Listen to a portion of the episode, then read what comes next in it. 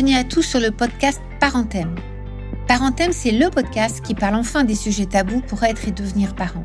Il existe un très grand nombre de podcasts pour accompagner les parents au quotidien avec leur enfant, mais sur les thèmes délicats et douloureux, il n'en existe pas. Comme c'est ma spécialité professionnelle, de nombreuses demandes m'ont été faites pour proposer un podcast pour les parents sur ces thèmes si difficiles de la vie.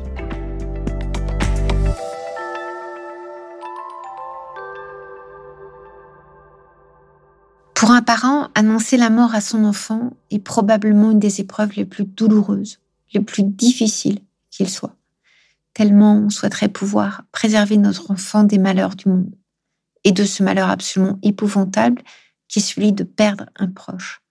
Pourtant, c'est vraiment important.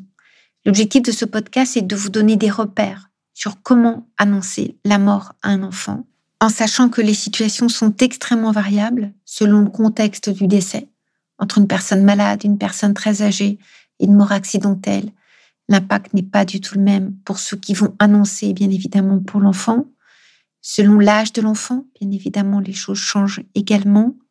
Et les proches doivent aussi prendre en compte le fait de savoir si l'enfant était présent ou pas au moment du décès.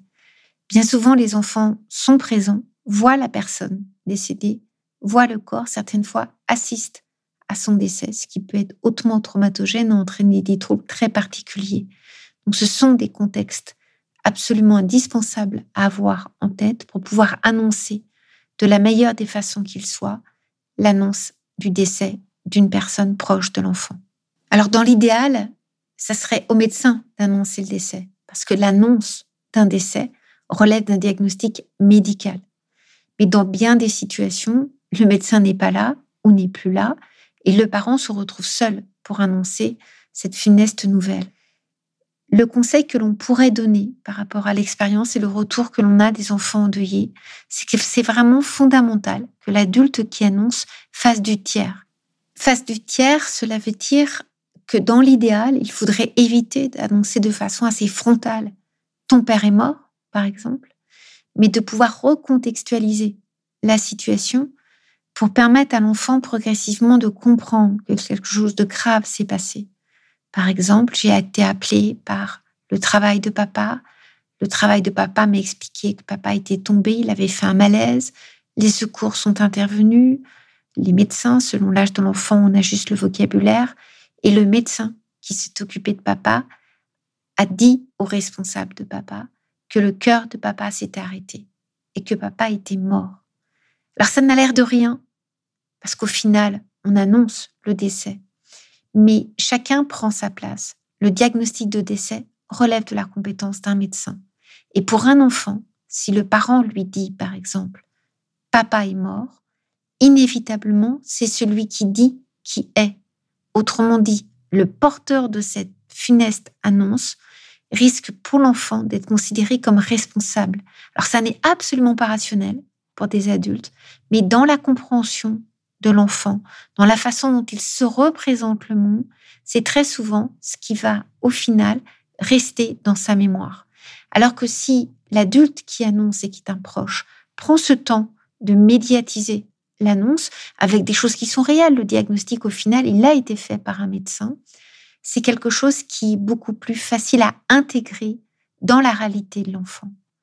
Le fait d'utiliser le mot mort est important, même si c'est quelque chose d'absolument effrayant à formuler, parce que le mot décédé n'a pas de signification, parce que dire à l'enfant il est parti, ça n'en a pas non plus, et ça peut être tout à fait culpabilisant. Il est parti, mais il va revenir. Il est parti, j'ai pas été sage.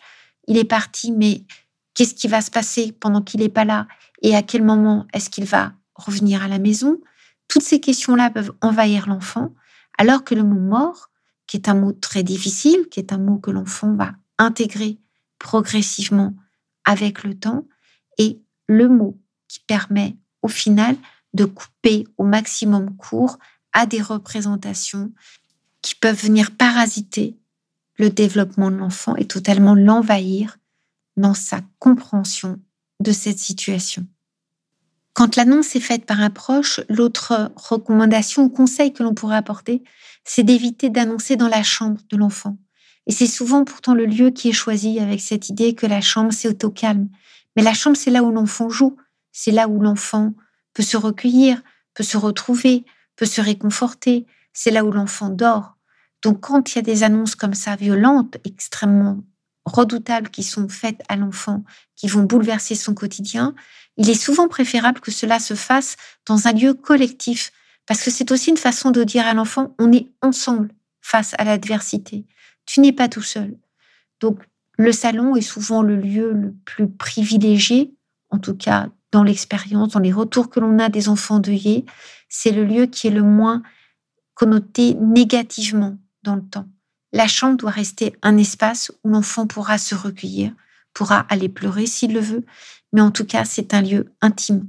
Et l'annonce du décès est une annonce qui vraiment va impliquer l'ensemble de la famille.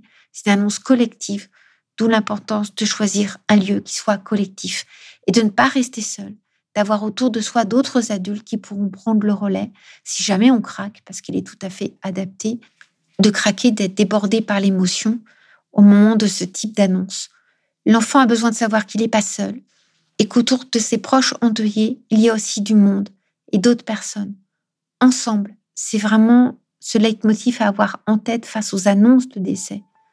Ensemble, on est toujours plus fort.